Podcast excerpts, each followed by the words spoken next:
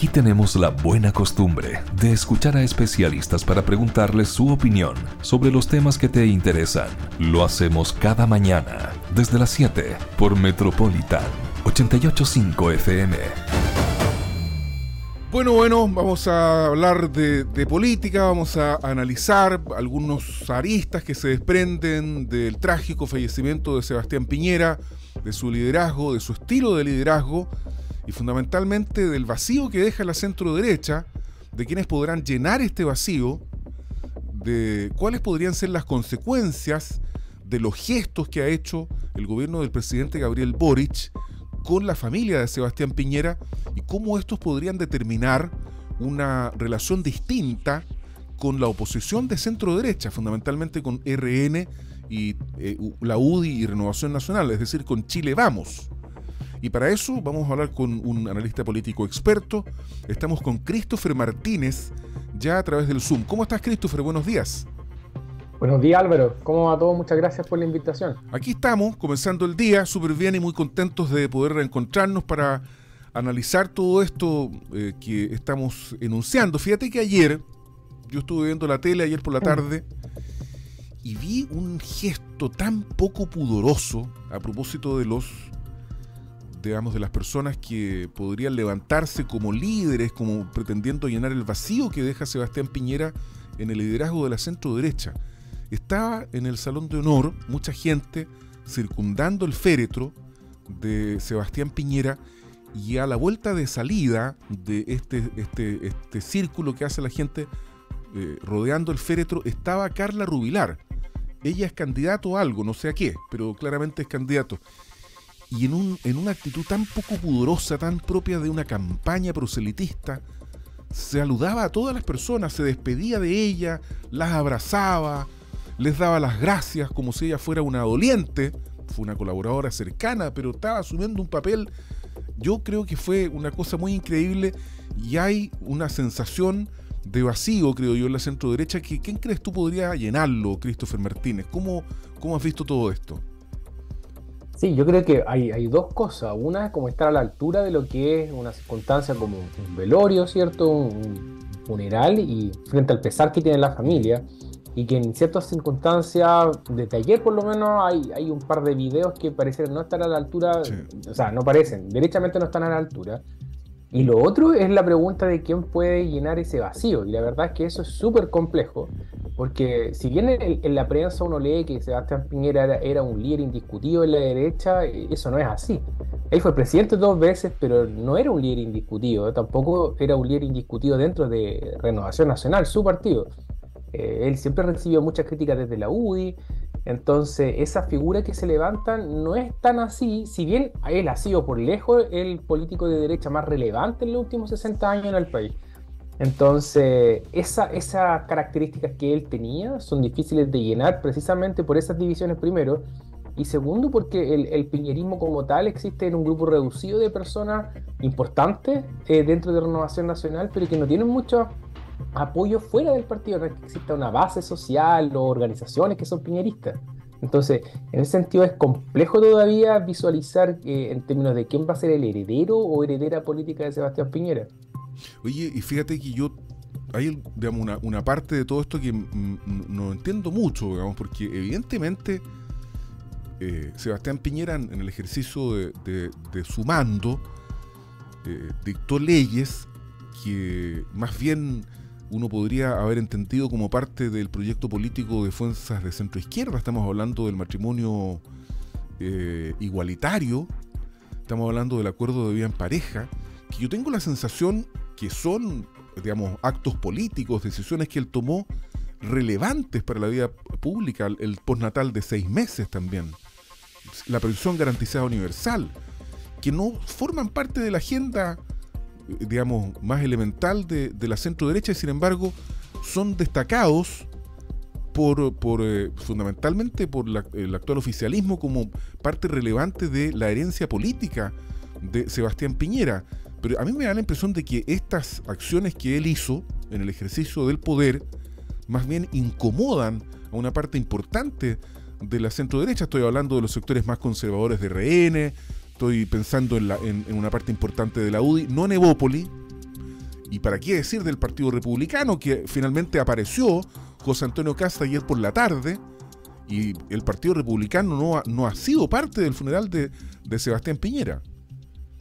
Sí, o sea, principalmente todos estos rasgos que tú describes, Álvaro, y que en el fondo nosotros conocemos, que son los que le dieron la legitimidad y por qué él gana también. O sea, el, hecho de haber estado en el campo Licanazo, haber manifestado públicamente su posición por el no, el cierre del penal Cordillera a los 40 años del golpe, el llamado a los cómplices pasivos, y así otra serie de hechos eh, son los que le daban más legitimidad para ganar, pero precisamente no son los que pertenecen a un ideario más central de lo que es un partido de derecha y por eso es que tenía harta resistencia en, en, la UDI y los sectores conservadores y también por eso es que han habido críticas, por ejemplo, en redes sociales de políticos de republicanos, muy inoportunas obviamente, pero que en el fondo reflejan un poco esa tensión que, que se vivía.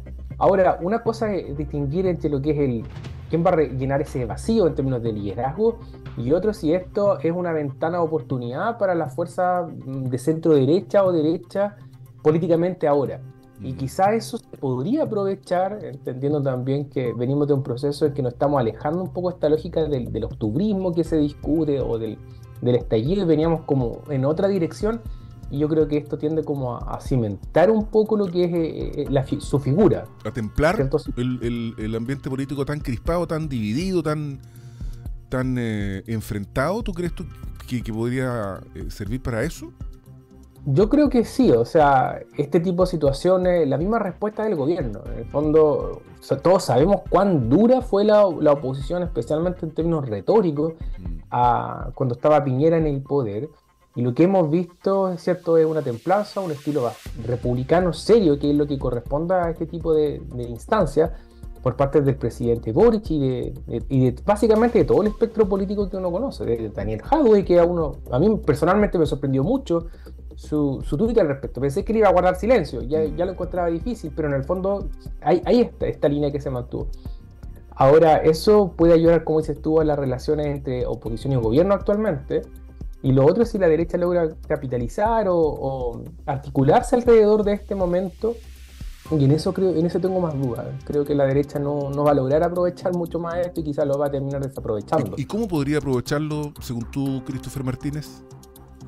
Yo creo que es un, es un, tema tratar de resistir la tentación de hacer un uso político muy evidente. Y, eso ayer yo creo que ya no se estaba logrando. Eh, y estamos hablando recién a, pocos días del fallecimiento, del trágico fallecimiento del presidente Piñera.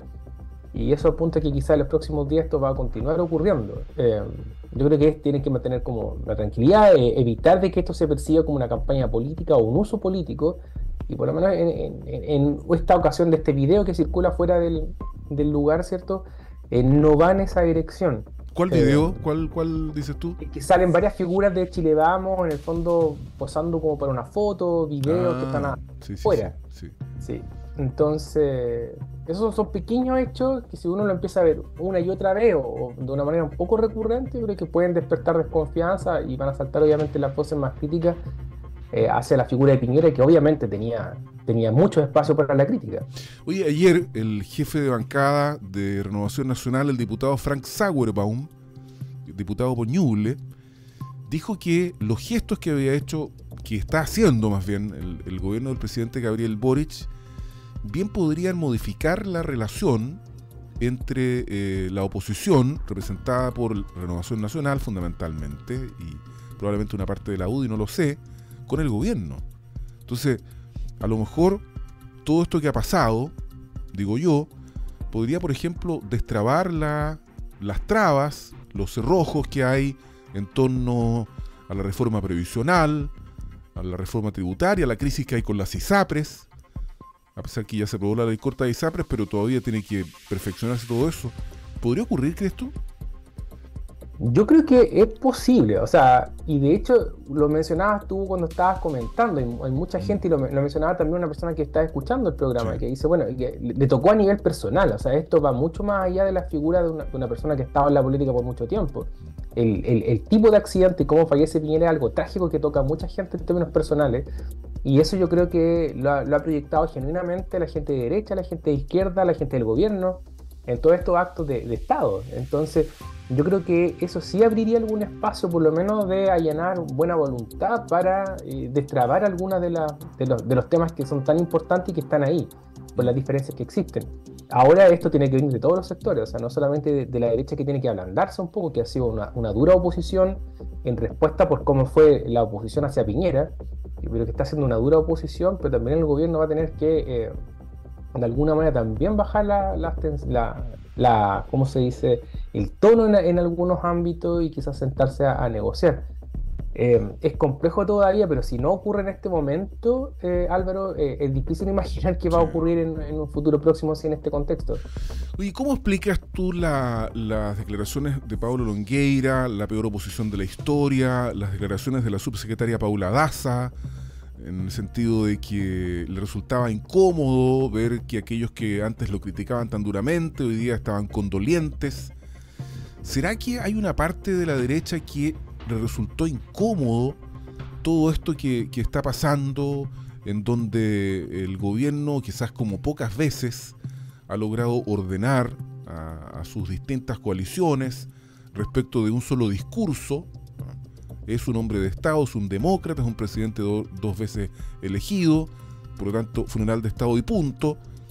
Algunos diputados comunistas han han intentado hacer puntos políticos, que a mí me parece legítimo, de, cualquier manera, digamos, en el sentido de que eh, había asuntos abiertos y pendientes de resolver todavía en la justicia respecto a la eventual responsabilidad en los, las violaciones a los derechos humanos del presidente Piñera durante el estallido social.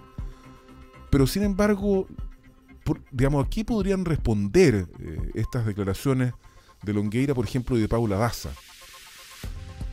Sí, o sea, yo he leído bastante sobre eso, otras personas que son cercanas a la derecha o que son derechamente del, sector, claro, que tienen todavía esta noción de cuán dura fue la oposición y eso es un hecho, o sea, es la oposición más dura que ha enfrentado un presidente desde el 90 a la fecha eh, y eso en el fondo lo vivió Piñera. Mm. El, tema es que Piñera también, y eso se le ha caracterizado harto en, los últimos días, es que era una persona muy pragmática. Entonces, él creo que ya había superado un poco eso, o lo había superado mucho más que algunas de las personas de la derecha como Paula Daza, como Pablo Longueira, que tienen todavía razón para, para, sentir de esa manera, de que en el fondo la oposición fue muy dura. Eh, Ahora hay que ver si es que sus críticas apuntan a que no le creen al actual gobierno en su sentir actualmente. Y yo creo que no es eso. Creo que es genuina la posición del, de los principales referentes del gobierno partiendo por el presidente. Eh, pero yo creo que es, este el momento entonces de ir saltando por lo, saldando esa, ese sentir respecto de lo que ocurrió y en algún punto la derecha tiene que en el fondo superar eso. Eh, porque van a tener que seguir relacionándose con, los políticos que están en el gobierno y después probablemente van a estar en el Congreso si es que la derecha gana. Entonces es importante que logren en el fondo de pasar eso eh, más allá de que lo sigan persiguiendo o no.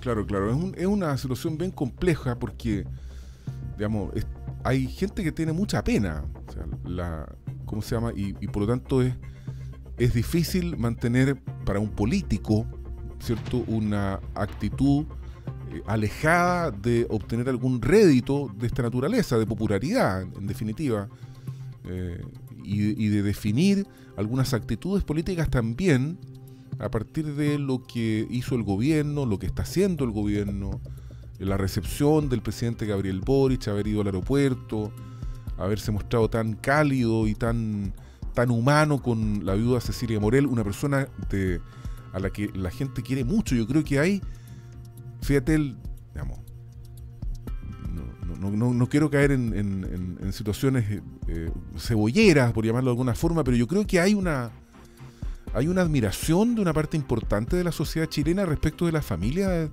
de, Piñera, de, de, su esposa, Cecilia Morel, la viuda, entera, digna, 50 años de matrimonio, 14 o 17 nietos, no, no me acuerdo bien el número, un, hombre que logró mantener su familia unida. Entonces ahí, también ahí, y fíjate que se reivindica eh, y se enfrenta eh, el, rol de primera dama que con tanta dignidad llevó Cecilia Morel, una mujer muy querible, con estas expresiones de Irina Caramanos, que la gente no las olvida, de que ella estuvo ahí para, para desarmar lo que estaba constituido, para eliminar el rol de primera dama. Yo creo que hay, una confrontación ahí que va a tener que seguir desarrollándose. Fundamentalmente digo Christopher Martínez por la por el cariño que la gente siente por Cecilia Morel. No sé si tú te has dado cuenta, digamos, cómo, cómo, la aclaman, cómo la, apoyan, cómo la abrazan, cómo intentan besarla. no ocurre eso con los hijos, por ejemplo, pero sí con la, con la viuda. Sí, o sea, yo creo que primero esto se debe a, también a un efecto contraste. O sea, si tú me preguntabas en, en 2020, 21, incluso 22, si Piñera iba a tener algún grado de, apreciación pública, eh, un cuarto de lo que, eh, hemos, hemos, visto estos días, te hubiese dicho que no. Tiene que ver en un efecto contraste porque yo creo que cómo llega el gobierno, en tanto el presidente Boris, con todos los problemas que ha tenido, y la gente como que comienza a decir, bueno, el gobierno de Piñera, a pesar de todo, que, y esto es impensado, eh, no era tan mal. Y viene una suerte de Terminó con un 6% de apoyo, no, no lo apoyaba nadie. O sea. Y, durante los últimos meses del 2019 estaba dentro del margen de error. Entonces, era algo que uno no. En ese momento, incluso en años posteriores, o sea, Piñera nunca más vuelve a la política de, de, esta manera. Y de alguna manera empieza a repuntar por todos estos fenómenos o estos hechos que son externos a su gestión. Eh, y lo otro es que las críticas a Piñera, con justa razón, tienen que ver por su vida política, eh, por su negocio, mm. pero no por su vida familiar. O sea, él no tenía franco abierto en términos de, de, su relación con su esposa, con su hijo, con su nieto, todo lo contrario. Y además, por lo trágico de la muerte, creo que hay una, suerte de empatía bastante alta respecto de, Cecilia Morel, como dices tú, como tú la retratas muy bien, además, por su persona. Entonces, esto termina en el fondo, no sé si robusteciendo, pero eh, legitimando, reivindicando un poco lo que era la figura de Piñera, quien había sido tan criticado y sobre quien además había un libro que se llamaba ¿Por qué no me quieren? que era una, una de, las, de las percepciones que todo el mundo teníamos de quienes analizábamos política, o sea, una persona que no se podía hacer querer y mira cómo, cómo terminan las cosas. Oye, cómo es la vida, ¿eh? cómo es la vida, cómo cambian las cosas de un momento a otro. O sea, yo no, no, me voy a olvidar probablemente nunca de, de, cómo nos enteramos de la muerte de Sebastián Piñera, la sorpresa que causó. A ti tenía que haber pasado lo mismo. Un grupo de WhatsApp de mis compañeros de colegio, murió Piñera. Y yo dije, momento, ¿cómo? ¿Dónde? ¿Por qué? En fin, empezó a circular por redes sociales el video con la voz de una mujer que relata exactamente lo que estaba pasando. Y dije, tan raro. Fue un momento impactante el, cómo cambia la vida, la, vida y, en general, la vida política en, particular, una cosa impresionante hasta que finalmente se confirma después de una hora de que comienzan a circular grupos de WhatsApp, a los que generalmente no hay que creerle, pero en este caso terminaron cierto, siendo ciertos y yo creo probablemente que este es, un, punto de inflexión, que es lo que estamos hablando, hemos estado hablando en, estos minutos aquí, probablemente para la política chilena, porque tal como dijiste tú, Christopher Martínez, si esto no logra que se produzca efectivamente este punto de inflexión, ¿qué podría llegar a hacerlo? ¿Cierto? Sí, aparte que eh, era algo totalmente inesperado. Hay otras figuras políticas menos queridas que cuando dicen, no, falleció tal persona, uno dice, puede ser en realidad. Sí, claro. Pero yo también cuando recibí el mensaje de WhatsApp ni siquiera pensé que era una broma, porque era demasiado aleatorio como para que fuera una broma y tan específica que haya fallecido eh, el expresidente Piñera. Entonces, eh, es, lo, es lo inesperado, es lo trágico, ¿cierto? Y es también lo que estamos conociendo de los detalles de cómo intentan maniobrar el helicóptero y que está a su hermana. Entonces, son muchos los elementos que, que, hacen que este sea un hecho muy, muy particular y que tenga alto impacto. Entonces, eso, eso yo creo que eh, es la sensación como de unidad y de respeto que han, que han ofrecido la, la mayoría de los políticos. Mm. Y eso también hay que rescatarlo. O sea, eh, hay una tentación, como tú bien dijiste Álvaro, de algunos políticos de sacar réditos políticos eh, rápidamente, mm. pero lo que hemos visto es una clase política de izquierda a derecha bastante lineada entre eh, o tener palabras positivas o guardar silencio. Y eso ha sido, ha sido como lo, preponderante. Y eso es algo que quizás puede ayudar al clima político pensando de aquí a marzo, ¿cierto? Cuando se reactiva toda la actividad política. Christopher Martínez, analista político, muchas gracias por haber comenzado el día con nosotros, conversando todo esto que es tan relevante para nuestra vida. Gracias, que tenga un buen día. Ya, buen día para ti, Álvaro. Muchas gracias, que estés bien. Metropolitan 885 FM. Somos tendencia. Que no está todo bien son, o son más bien preocupantes, estas eh, proyecciones que hacen científicos respecto de la temporada de incendios forestales a propósito de la extensión del tiempo de calor y de altas temperaturas, cuando está plenamente vigente la imagen dantesca de los incendios en Valparaíso y está aún fresco en la memoria lo que pasó el año pasado, hace un año, aquí en la provincia de Concepción, fundamentalmente en Santa Juana y en Nacimiento. Entonces, queremos hablar de este tema que me parece relevante con Eduardo Peña, doctor en Ecología del Fuego y académico de la UDEC. Doctor Peña, ¿cómo está usted? Gracias por venir a Buena Costumbre. Muy buenos días.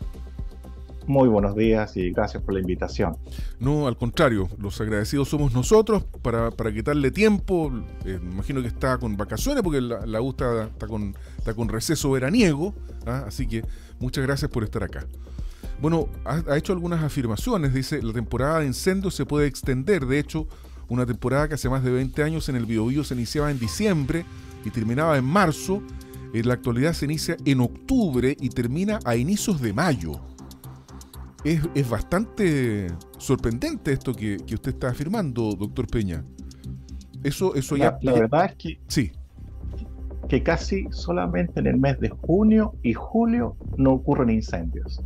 En, el resto de los meses, desde hace bastante tiempo ya están ocurriendo los primeros incendios. Claro, en la zona norte, Valparaíso, Coquimbo.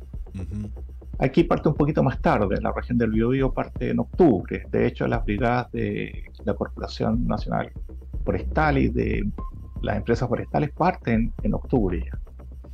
Oye, pero ¿y este, esta modificación en el comportamiento del clima, que junto con la acción del hombre, de manera por, negligencia o con dolo, eh, son las, digamos, las condiciones que confluyen para que pueda iniciarse un incendio forestal. Pero esto de que se mantenga el calor hasta mayo es algo que ya tendremos que acostumbrarnos o, puede cambiar. Aparentemente sí. Los, últimos años las primeras lluvias prácticamente caen a finales de mayo, incluso a veces inicios de junio. Entonces, en el caso, el, combustible que nos causa problemas es el combustible fino, el pasto seco, por ejemplo, las acículas de pino, las hojas del bosque nativo. Entonces, cuando hay eh, no llueve, ese material sigue estando en condiciones de arder. Y por lo tanto, por ejemplo, el material grueso tampoco está húmedo porque no ha llovido. Y si parte un incendio, se puede mantener su combustión por largo tiempo.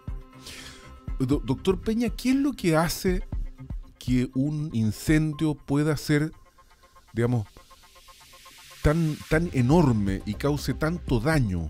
Eh, más allá de lo que pasó en, Viña del Mar fundamentalmente y en Quilpué, donde evidentemente hay también construcciones donde probablemente no debería haberlas, digamos, pero, pero que un incendio sea tan terrible, uno ha visto imágenes que son, o sea, no sé qué calificativo ponerle, pero son increíbles, es como una bomba, una, una, tormenta, una lengua que avanza y que consume todo. ¿Cómo puede generarse una situación de esa naturaleza a partir de un incendio forestal? Bueno, el término correcto sería una tormenta de fuego, que es cuando el fuego va avanzando a alta velocidad. Mm. Y alta velocidad significa más de 60 kilómetros por hora. Pero eso es imposible arrancar de un incendio de esa naturaleza, digamos. Por eso la gente. Prácticamente no. Mm. Si, usted recuerda el de Santa, no, el de Santa Juana, no, el de Santa Olga, se supone que ya se sabía que al día siguiente, el día anterior, se sabía que el fuego iba a pasar muy rápido por ahí y se midieron entre 90 a 100 kilómetros por hora. Y eso se comprueba porque uno puede ver que los pinos se quiebran, pinos de 20, 25 centímetros de diámetro, se queman, se quiebran, perdón, a aproximadamente 5 metros de altura y eso indica esa velocidad. Ahora, ¿por qué ocurre esto? Cuando uno tiene mucho combustible, se genera un, un incendio de alta intensidad y cada vez es más intenso y el fuego va creando su propio ambiente, es decir, va aumentando la velocidad del viento. Es como, una estufa de combustión lenta. Que sale hacia arriba, cada vez sale más con mayor fuerza y por lo tanto salen estas famosas pavesas encendidas que generan un incendio más adelante, 500 metros, 2 kilómetros. Y ese incendio que se inicia más adelante tiene la particularidad de acelerar el incendio anterior conversando con la gente de Mininco, en la zona de Santa Juana, ellos dijeron, teníamos un incendio en tal zona y se inició el incendio de Santa Juana. Mucho más adelante y el incendio nuestro se aceleró y fue imposible que lo controlaran. Y eso es lo que genera. Cada vez que se genera un foco satélite, vuelve a acelerar el proceso de avance del fuego inicial y todos los fuegos que se han derivado del foco satélite. Entonces una tormenta, definitivamente una tormenta. Claro, como usted dice una tormenta, yo le decía que es como lo que uno ve cuando se produce la, digamos, el, cuando está la estufa a combustión lenta funcionando a toda su capacidad. Se produce como un, como un remolino de fuego al interior de la estufa, que es lo, más o menos lo que uno ha visto en las imágenes, son francamente sorprendentes, digamos. ¿Qué temperatura hay en, un ambiente así? Y el, y el, viento tiene la particularidad que aporta más oxígeno, entonces es una combustión más rica. No sé si en alguna oportunidad tuvo la oportunidad de ver esas famosas fraguas que usaban antiguamente, donde tenían el carbón de piedra ardiendo, mm. pero cuando le aplicaban oxígeno, eh, más, más aire, o cuando uno, iniciando un brasero, se aumenta el proceso de combustión.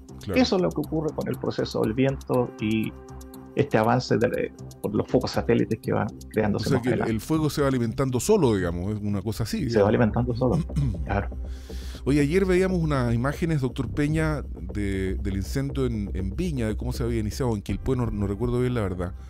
Pero estaban especulando, porque se veía efectivamente en, en una imagen aérea, que tomó un helicóptero, no sé qué sería, tres focos que estaban prendidos al mismo tiempo pero decía una persona a la que citaban como experto ahí del cuerpo de bomberos que no era posible a partir de, esa, de, esa imagen establecer que había intencionalidad, porque si bien es cierto había tres focos al mismo tiempo, no se sabía, había que comprobarlo, si es que esos tres focos habían sido encendidos al mismo tiempo o había ocurrido otro proceso, como por ejemplo el movimiento de pavesa u otra cosa.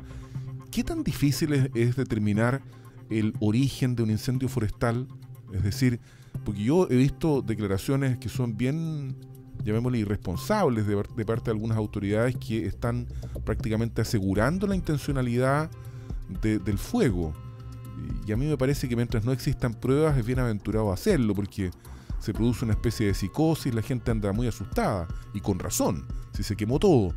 Pero ¿es posible realmente llegar a la verdad en una situación de esta naturaleza, doctor Eduardo Peña? Es, es un poco difícil porque para hacer una buena investigación de causa de incendio hay que llegar prácticamente algunos minutos después del incendio. Mm. Y lo otro que hay que tratar de lograr es que las primeras brigadas que llegan a combatir eh, aíslen donde ellos presuman que fue el inicio, de tal manera que las pruebas físicas no se vean alteradas, porque si pasaron los camiones, se lanzó agua, cualquier elemento que sea indicador de que se inició en forma intencional, tiende a destruirse. Por eso es que lo primero que hace la policía es aislar la zona que va a investigar. Y el proceso de investigación de causa de incendio es similar. Se busca en detalle, por ejemplo, si uno lo inició con un fósforo mm. y tiró el fósforo ahí mismo donde lo encendió, se supone que la forma del fósforo carbonizado se mantiene y eso es lo que se busca. Entonces, si pasó alguien, caminó sobre esa zona, se altera y no se puede demostrar que efectivamente es un incendio intencional. Ahora, los registros que tiene CONAF eh, indican prácticamente que hay un tercio de incendios que tienen carácter intencional. Ahora, determinar la motivación es difícil porque siempre estamos investigando más tarde y, y ocurre en las zonas rurales. Entonces CONAF ha hecho un gran esfuerzo y por ejemplo ya está investigando prácticamente un tercio de los incendios. Antes investigaba, cuando recién partió la investigación, mm. se investigaba el 10% de los incendios. Ahora ah, hemos aumentado significativamente la investigación y lógicamente la causa de incendio va a ser determinada con mayor precisión en el futuro. Estamos hablando con Eduardo Peña, doctor en Ecología del Fuego y académico de la Universidad de Concepción. Doctor Peña, también se han visto imágenes eh, de una población que es relativamente pequeña.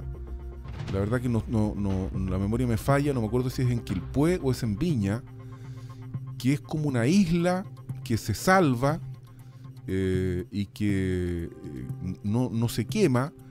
Y uno después se entera que esto no, no fue producto del azar o porque el fuego le había hecho el quite, sino porque ahí había un programa que se había ejecutado con financiamiento de organizaciones no gubernamentales, intento también financiamiento público, en donde se había hecho trabajos para precisamente precaver eh, que ocurriera una situación de esta naturaleza y resulta que, que funcionó.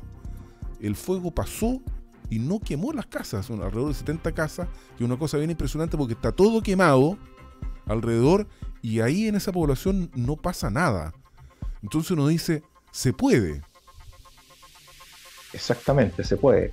Pero hay, hay un par de características importantes. Si usted observa, la, la, villa está instalada casi decapitaron un cerro, entonces va a la pendiente, pero se decapitó el cerro. Mm. El fuego se propaga muy rápido cerro arriba, 4,5 veces más rápido que estuviera en un plano. Entonces, cuando transformaron esa villa en una zona con plana, en el fondo el calor subió sin tocar la villa. Ahora sí, lo que hay que, hay que reconocer es que la villa hizo justamente la recomendación que se hace se dice que la prevención parte por casa. O sea, yo tengo que limpiar mis patios, tengo que eliminar el material que pueda quemarse y lógicamente instalarse una zona de cortafuego despejada. Y basta con 20 metros, 25, 30 metros. Y es suficiente para evitar incendios. Mire, el, el, año 2019, después del incendio 2017, yo escribí una nota en una, una, revista científica, o sea, no científica, de esta electrónica, y no me acuerdo exactamente el título, pero me parece que lo, escribí algo así como Anillos de aislamiento urbano es la única opción que nos queda ante los incendios forestales. Y en el fondo era, los incendios no se pueden controlar, pero sí tenemos que hacer el esfuerzo por, proteger las, las vidas humanas y lógicamente las viviendas. Y creo que esto se da plenamente ahora. En Betania ocurrió eso ellos limpiaron, prepararon su villa y logran salvarse. Y ese es el cambio que tenemos que tener nosotros. Porque hasta ahora la prevención, en el fondo ha sido el mensaje de difusión, educación a las personas, pero las personas no cambian con facilidad. Entonces hay que entrar a la otra prevención, es que es reducir, eliminar, discontinuar el combustible. Y lo que hizo Villa Betania fue eso. Claro, la, que yo estaba comentando.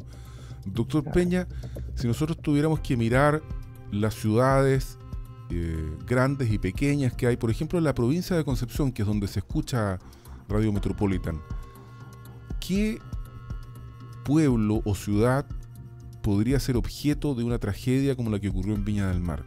¿Dónde observa usted que podría haber mayor riesgo si es que se conjugan todos los elementos que se conjugaron en Viña? Harto calor, harto viento y probablemente alguien que, que prendió el fósforo, digamos hay algunas zonas, tal vez en, Tomé, que están bastante altas en el cerro mm. y que tienen, atención con esto, tienen bosque en el lado sur, tienen plantación en el lado sur. Okay. porque el 90% de los incendios viene desde el sur hacia el norte. Mira. afortunadamente, buena parte de nuestras ciudades costeras el fuego cuando llegue a ellas va a venir bajando el cerro y cuando el fuego baja el cerro tiene una muy baja velocidad, de propagación. Por eso es que, por ejemplo, nunca Agua estaba muy amenazado porque Agua está metido en un hoyo abajo. Claro, y está rodeado de bosque. claro, aunque está rodeado, pero está metido abajo. Mm. Por ejemplo, en la misma ciudad de Concepción, cualquier incendio que se inicie en el Cerro Caracol se va a iniciar por el lado de Chihuayante, claro. va a subir el cerro, pero va a empezar a bajar hacia la ciudad de Concepción y va a ser un, incendio de un comportamiento mucho más manejable. Claro, lo, único malo es que ahí entre medio está la Reserva Forestal Nonguén nomás, que, digamos que está en el curso del fuego. Pero, pero claro, entiendo. Lo interrumpí, sí, siga por favor, porque está súper interesante. No, no, es por ahí, o sea, una, una, para, una recomendación para las personas. Si usted vive en una zona rural, aunque sea plana, pero tiene bosque en el lado sur, preocúpese de limpiar bastante esa zona. Pero también preocúpese de limpiar los techos de la vivienda, la hojarasca, todo pasto seco alrededor de la vivienda, no acumular leña pegado a la vivienda, porque ese es suicidarse en el fondo. Claro. Entonces tengo que limpiar mi zona. Oiga, ¿y, la, ¿y por qué me parece que lo dijo, pero no, no, lo recuerdo. ¿Por qué el, fuego avanza más rápido hacia arriba del cerro que hacia abajo? Porque las llamas y el calor tiende a inclinarse y se va pasando por el combustible, va pasando a través del combustible que está más arriba, lo va calentando, le aumenta la temperatura y empieza a deshidratarlo. Entonces va a arder más fácil. Oye, qué interesante la conversación con usted, doctor eh, Eduardo Peña. Le, agradecemos mucho el tiempo.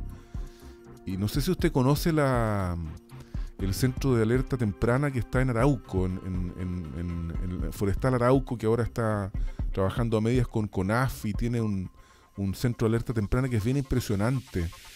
Eh, de, los aprendizajes del año pasado, de las inversiones que se hicieron, la verdad que uno parece entender que no ha sido producto del azar que los incendios forestales que han habido, entre paréntesis, pero han sido atacados de manera temprana.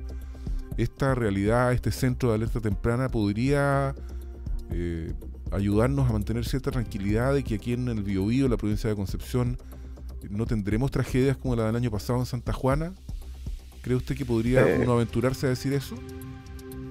No, no puede asegurarse porque efectivamente la estrategia del combate de incendios es llegar, bueno, tradicionalmente era llegar antes de 10 minutos. Yo creo que ahora ya deberíamos llegar antes de 6 minutos por la velocidad con que se propaga. Porque si uno revisa los datos históricos de Chile, prácticamente el 97% de los incendios es menor a 10 hectáreas. Claro. E, eso significa que hemos llegado oportunamente. Y nosotros siempre decimos que hay un 1% de los incendios que se nos escapan. ¿Y cuándo, ocurre eso? Esos son como 70 incendios de los 7.000 que tenemos en la temporada. pero ¿cuándo ocurren esos incendios que se nos escapan? Ocurren cuando hay condiciones muy favorables de temperatura, alta temperatura y viento. El viento es clave. Claro.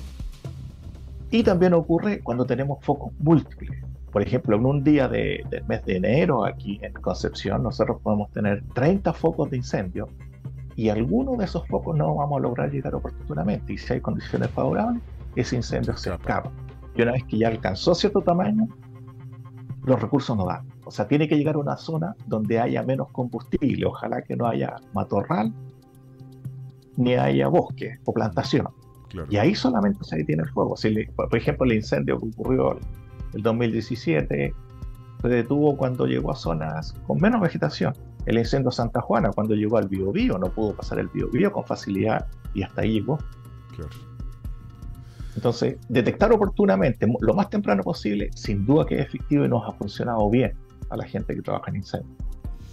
Eduardo Peña, doctor en Ecología del Fuego y académico de la Universidad de Concepción, muchas gracias por haber conversado con buena costumbre aquí por Metropolitan FM.